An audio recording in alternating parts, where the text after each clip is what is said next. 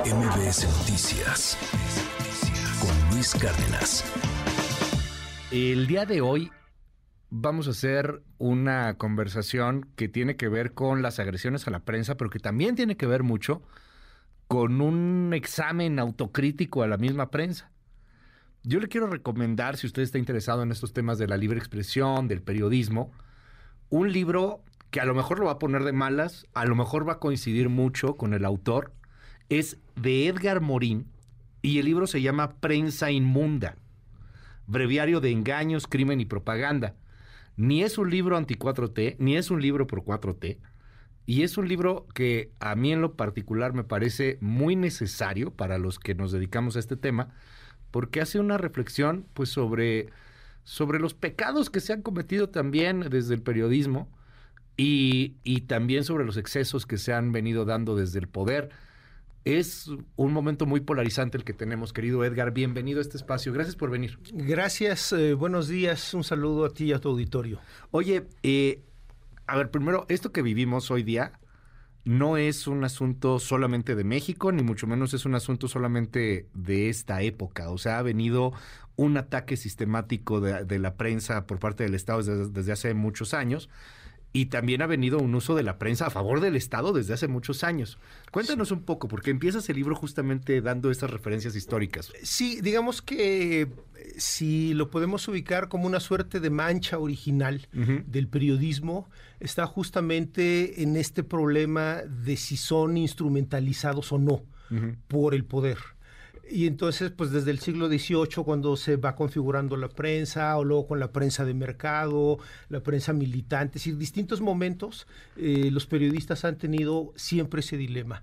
Y ese, pues es como el problema estructural, eh, si se prestan o no a ser instrumento de ciertos poderes y ahora de muchos poderes, o si en algún momento toman conciencia de esto y empiezan a ser, eh, eh, digamos, útiles a los ciudadanos o a la ciudadanía o a la sociedad. Entonces ese es como el gran dilema o la tensión, digamos, histórica de, de la propia prensa. Eh, pues porque muchos poderes, insisto, buscan instrumentalizarlos, ¿no? O han buscado en distintos momentos cooptarlos. Esto incluye espiarlos, vigilarlos, Sí. asesinarlos, eh, y esto es en todo el mundo, obviamente, ¿no? En algunos eh, lugares es más evidente, más burdo, en otros es más sofisticado.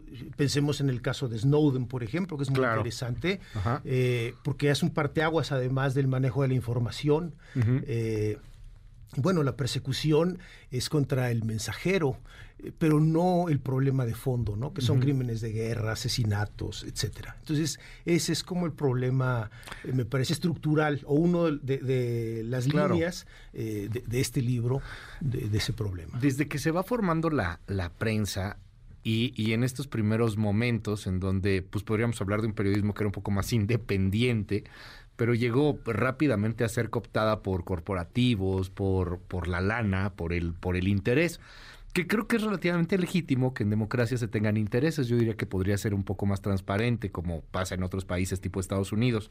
Pero dime algo con, con esto eh, que, que has investigado, eh, eh, porque me, me- me encanta el, el tema y los datos que, que arrojas en el libro, como que siempre ha estado, permíteme llamarle así, la prensa como chayotera, la prensa del poder, la prensa que beneficia a a alguien en particular y la prensa que también termina por ser atacada, ¿no? O sea, pero hay momentos más duros que otros. Sí, por supuesto. Digamos, si revisamos eh, la historia de la prensa mexicana en particular, pues bueno, eh, muchos avances democráticos se deben justamente al trabajo de diversos periodistas o reporteros que han sido perseguidos, asesinados. Es- no es un asunto eh, nuevo, es como parte de- del, del problema. Por eso esto también pone como en crisis al propio gremio y el futuro. Claro. Es decir, la profesión no es para todos o no debería ser para todos. Se requiere como cierto compromiso, responsabilidad social, tener claras como muchas cosas que desafortunadamente no se dan en la práctica, pues porque hay una enorme precariedad estructural y como pues bien dices, hay intereses corporativos, es decir, cada vez hay menos periodistas a cargo de medios y hay más CEOs, ejecutivos, corporaciones claro. Eh, a cargo de. Entonces, esto también ha contribuido a que la información se esté transformando y con la llegada del Internet, pues el modelo se desbarata, ¿no? El modelo de negocio a nivel mundial eh, se está desbaratando, ¿no? Porque tienen competencias totalmente eh, novedosas, entre comillas, pero que les quitan audiencias. No, a ver, hay, youtubers que tienen más rating que los dos, eh, los dos o tres noticieros de televisión de la noche más vistos en México. Te, la, te gana un youtuber o sea, sin bronca, ¿no? Este, y, y está cañón este juego de, de, audiencias porque el tipo lo hace o los tipos lo hacen con muy poco presupuesto, lo hacen muy bien, atraen a mucha gente y pues vas perdiendo esta credibilidad. Pero a mí me llama la atención cómo nos desgarramos las vestiduras, Edgar, porque los periodistas, los comunicadores, le echamos la culpa a los youtubers y, le echamos la culpa a las redes y, y bueno, nos sentimos las víctimas siempre. Y, y, creo que también hemos pecado mucho de omitir y de no escuchar a nuestras audiencias. O sea, también la prensa, particularmente la prensa en México, vaya que ha cometido grandes faltas. Sí, es como, como una condición muy particular de víctima-victimario. Sí. Eh, eh, tienen condiciones estructurales que los hacen víctimas de malos salarios, explotación laboral, eh, evasión fiscal, etcétera.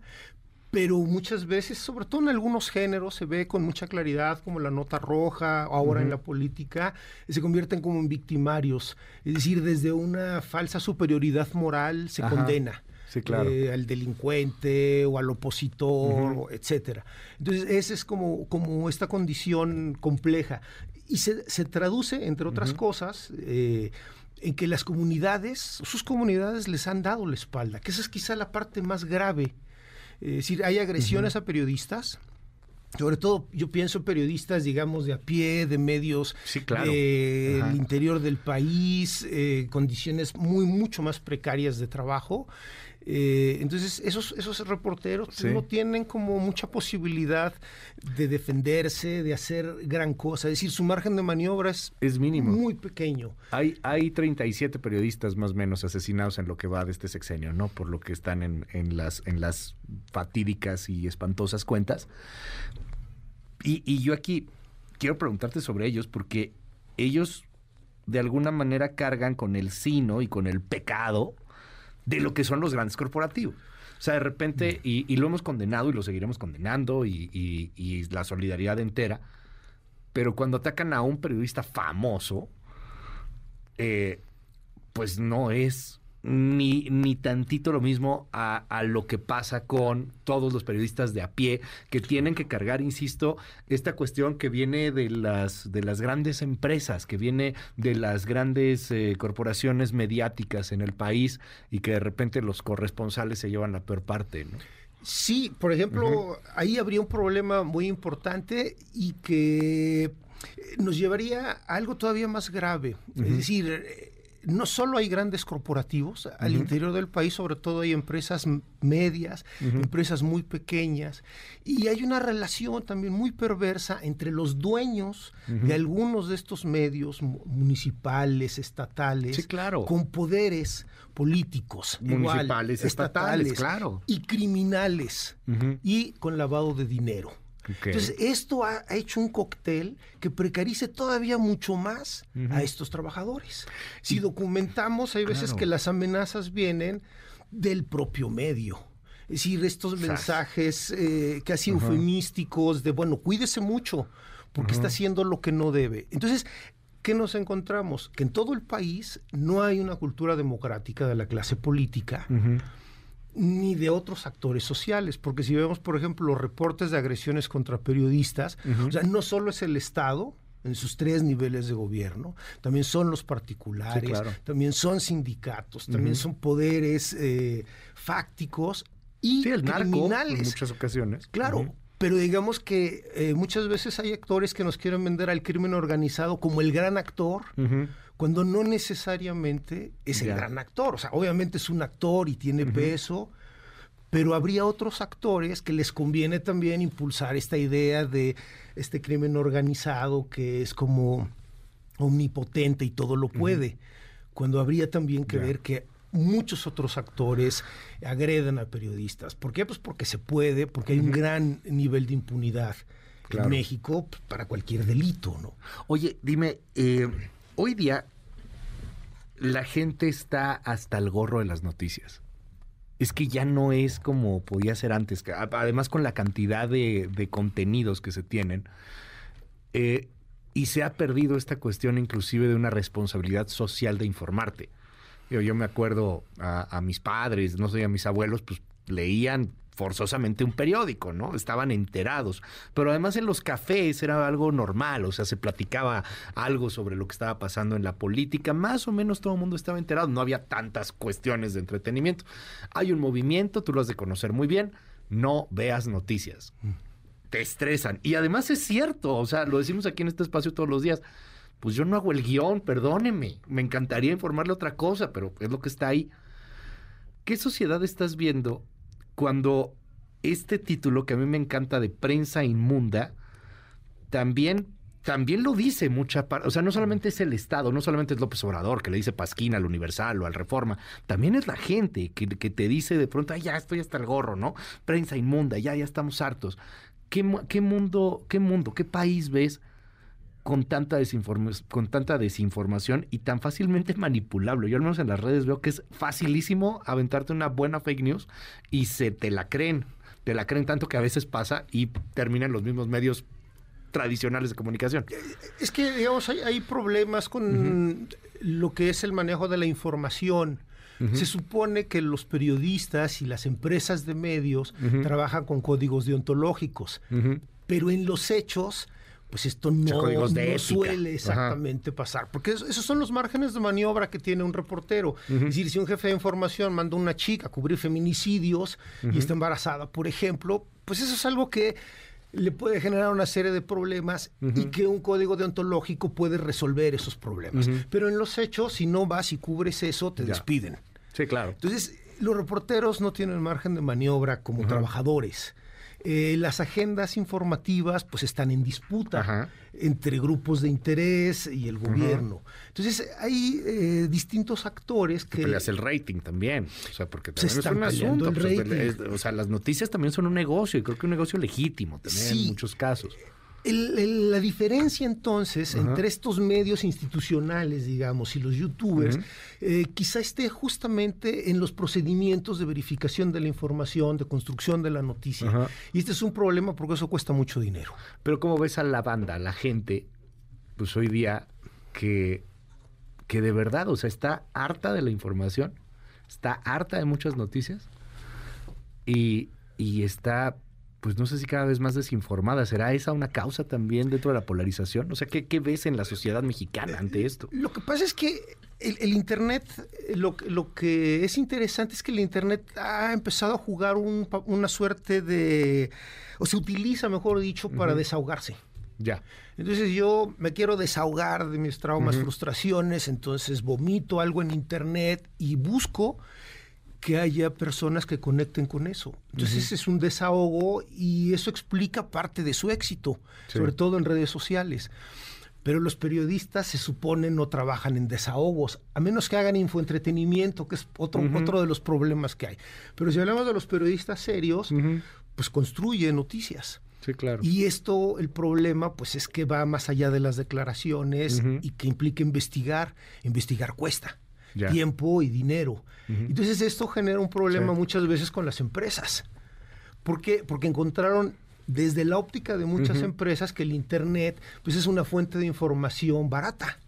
Entonces me estoy ahorrando reporteros, fotógrafos, investigadores. pero además no están acostumbrados a pagar. O sea, la gente no está acostumbrada para pagar noticias. Ahí está la Antes otra comprabas el, periódico de menos, ¿no? No, ahora ya no estás acostumbrado a pagar noticias. Digo, lo he visto con el Universal, escribimos en el Universal, es nuestra casa. Y, le mando un abrazo ahí a todos los, los, colaboradores, a todas las personas en el, en el Universal pero eh, fue gratis durante mucho tiempo. Ahora que han puesto la cuestión de suscripción, no, bueno, tanta gente enojada que, te, que, que platicas luego y, que es gente que se dedica a medios, ¿eh? Ay, no, pues es que ahora hay que pagar para leerte. Ahora hay que pagar para ver tal información. No estamos acostumbrados a pagar las noticias, cara. Entonces, esa es otra parte, digamos, en esto que es de la sociedad. Sí. El problema. Ajá. Tendríamos que entender, o las audiencias tendrían que entender, que esa información uh -huh. cuesta mucho tiempo y cuesta dinero. Sí, claro. ¿De dónde sale? Uh -huh. Y las empresas de medios no han podido encontrar, porque tampoco sí, es, una, fácil. Hay que reconstruir un modelo de negocio. Un modelo sí, de negocio por completo. que sea diferente. Entonces, quien triunfa uh -huh. en esto, pues el Internet, que en teoría es gratuito. Porque lo ya. que tendríamos que pensar también es que los grandes eh, beneficiarios de ese negocio uh -huh. son compañías como Meta, antes conocida sí, como, Facebook, como Facebook, Google, uh -huh. TikTok Twitter, es chino. O sea, esos son los verdaderos eh, sí, beneficiarios eh, de, negocio. de, estos temas. Ni Google. siquiera los periodistas. No, y de, y de hecho eh, ha cambiado muchísimo de entrada el mismo lenguaje. O sea, si, si no hablamos un lenguaje mucho más empático con una sociedad, con una audiencia, pues francamente aburre. Veía esta encuesta de, de Reuters y de Oxford Institute y, y señalaba 70% de las personas promedio en el mundo rechazan las noticias de manera consciente, así como cuando hablan para ofrecerte una tarjeta de crédito y le dices no gracias y le cuelgas, así la gente está rechazando la información y cuando preguntan ¿por qué pasa esto? ellos responden en uno de los primeros lugares porque no lo entiendo. Y cuando lo entiendo, no sé qué hacer con esa información, o sea, me da igual. Y otra parte, pues porque me deprime, ¿no? O sea, no, no sé qué mundo problema. estamos creando así. Es un problema importante, uh -huh. pues porque las personas eh, o las sociedades necesitamos entender sí. que el trabajo periodístico es uh -huh. importante no? porque contribuye a garantizar un derecho fundamental, que es el derecho a la información de interés público. O sea, idealmente uh -huh. el trabajo de estos periodistas es justamente contribuir sí. a que la sociedad tenga información de interés público. O sea, no es un asunto ideológico si yeah. es pro 4T o anti 4T, uh -huh. sino lo contrario. Es decir, en estas, en estas cuestiones de, de, lo que hace Meta, por ejemplo, lo uh -huh. que hace Twitter, Twitter un poco menos, pero pues ya no veremos qué hace Elon Musk al final, lo que hace TikTok. Que ya lo renunciaron, ¿no? Pues, pues él ya se renunció solito, entre dos, eh, hizo una cosa rarísima, ¿no? Este, además lo hizo después de estar en Qatar, entonces no sé qué haya pasado en Qatar. Pero deja de preguntarte, Edgar, es que esta polarización algorítmica se me hace muy interesante. Uh -huh. Si tú eres pro López Obrador, vas a ver pura información pro López Obrador, pura información pro López si eres anti López Obrador, vas a ver pura información anti López Obrador, anti López Obrador. Entonces no te permite ver al otro, no te permite ver lo diferente. Y en cuanto empiezas a ver lo diferente, empieza a surgir la cultura de la cancelación. Hoy veo muchos compañeros que están preocupados de que puedan llegar a ser cancelados por aventarse un artículo o un reportaje a profundidad del movimiento transexual, por ejemplo. O sea, estamos estamos cañón, ¿no? Sí, porque digamos que el problema ahí de fondo es que se estaría bloqueando la comunicación. Sí. Es decir, el principio de la comunicación sería fundamentalmente que mi derecho a hablar pasa por mi obligación a escuchar. Uh -huh. Entonces no queremos escuchar y nos engañamos pensando que las redes sociales son democráticas, uh -huh. cuando en realidad los algoritmos solo nos mandan las cosas con las que vamos Exacto. a estar de acuerdo. Refuerzan el estereotipo, refuerzan el perjuicio. Porque no, no queremos debatir ¿Sí? y no sabemos debatir. Entonces, pues es más fácil descalificar Cancelamos. e insultar uh -huh. que escuchar al otro. O sea, no significa que esté de acuerdo, ya. pero significa que debo hacer como un esfuerzo por ponerme en sus zapatos y, uh -huh. y, y entender de por qué sí. dice lo que dice o hace lo que hace. Pero entonces, mientras rompemos eso, tenemos diálogos de sordos sí. y una polarización, digamos, de, de distintos actores. Oye, y les conviene, ¿no? Además. Eh, me, me, quedo con muchas cosas en el tintero, pero ¿qué opinión te merece el presidente? O sea, esto, digo, es, es pregunta obligada. o sea, acaba de pasar lo de Ciro, mm. este ayer vuelve a atacar durísimo a, la prensa, este, dice que de alguna u otra manera pues tuvo un pacto con el INE en el marco de, del fraude de 2006, lo, él, considera fraude, este, muchas personas, la mitad o más de la mitad del país consideran que sí hubo fraude, otra mitad dice que no. Eh, ¿qué opinión te merece? O sea, abona, ayuda, es un reflejo de esto. ¿Qué, qué ves ahí? Y lo hablas en el libro, ¿eh? Hablas de tus YouTube, o sea, hablas de los YouTubers, hablas de, de Lord Molécula, del falso pirata, o sea, hablas de toda esta parafernaria alrededor de, de lo que son las mañaneras, por ejemplo. Es una pregunta como compleja para reducir en poco tiempo, pero digamos que ha utilizado la comunicación de una manera novedosa en tanto informa y hace propaganda a un tiempo. Okay. Entonces, eso ha resultado novedoso y muy útil para llegar a sus electores. Lo que me llama a mí la atención es cómo están enganchados no solo sus seguidores, sino sus opositores e incluso quienes lo odian. Dices, bueno, si lo odias, ¿para qué ves eso? Apágalo, ¿no? O haz otra cosa. Y a lo mejor lo ven más de los que lo odian que los que lo aman, ¿eh? En una de esas. Eso creo que, es eh, llamativo. Mm. Eh, entonces utiliza bien eso eh, y se enganchan distintos actores. Me parece a mí en lo personal que no se gana mucho poniéndose a pelear, digamos, abiertamente el Estado o el gobierno tiene otros mecanismos más eficaces de control.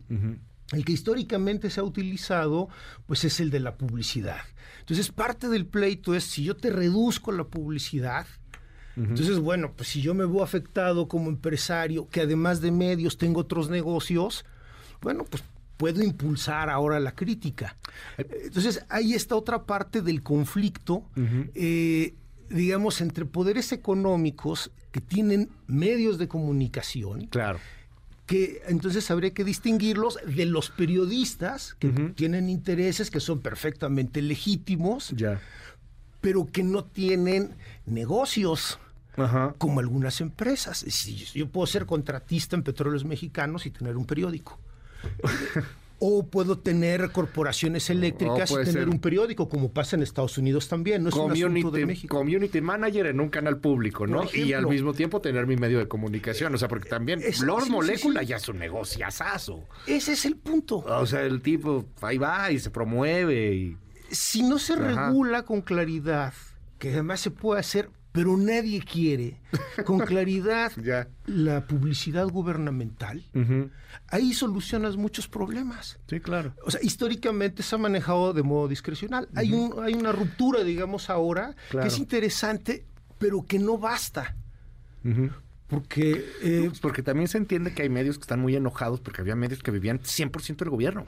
Eso sí es cierto. O sea, estos modelos de negocio, este, no, no estaba acostumbrada mucho la prensa mexicana a vivir de sus anunciantes. Vivía del único anunciante que era el gobierno dividido en muchísimos. Ese, ese es como, como una parte del problema. Eh, y el pleito, digamos, con los periodistas donde se enganchan, pues digamos también funciona a veces me parece como parte de un circo, ¿no? Claro. O sea, los romanos no eran, no eran tontos, ¿no? O sea, cuando plantean esto del pan y circo, eh, pues se entretiene la gente, los periodistas obtienen noticias, pero en el fondo esta relación, claro. que es como la pregunta que queda abierta en el libro, este, que bueno, ya está en digital y, en, librerías, eh, es bueno, si va a cambiar o no.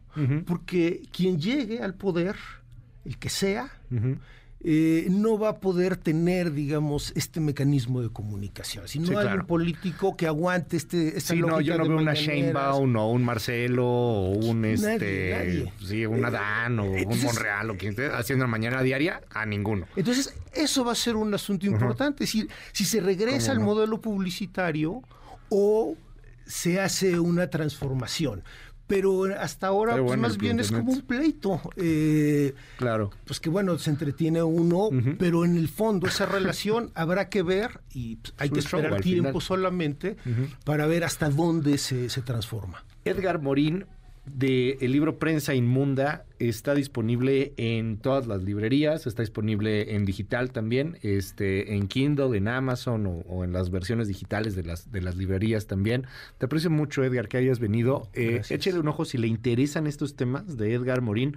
La redacción además es es, es, muy sencilla, es una prosa muy amena y, eso me, me, llama mucho la atención, o sea, es, es algo que te puede atrapar y, y, de verdad creo que sí es una, una lectura y una reflexión eh, obligada sobre, sobre el tema. Mil gracias, querido Edgar. No, gracias a ustedes y espero que sea de su interés. Muchísimas gracias. MBS Noticias con Luis Cárdenas.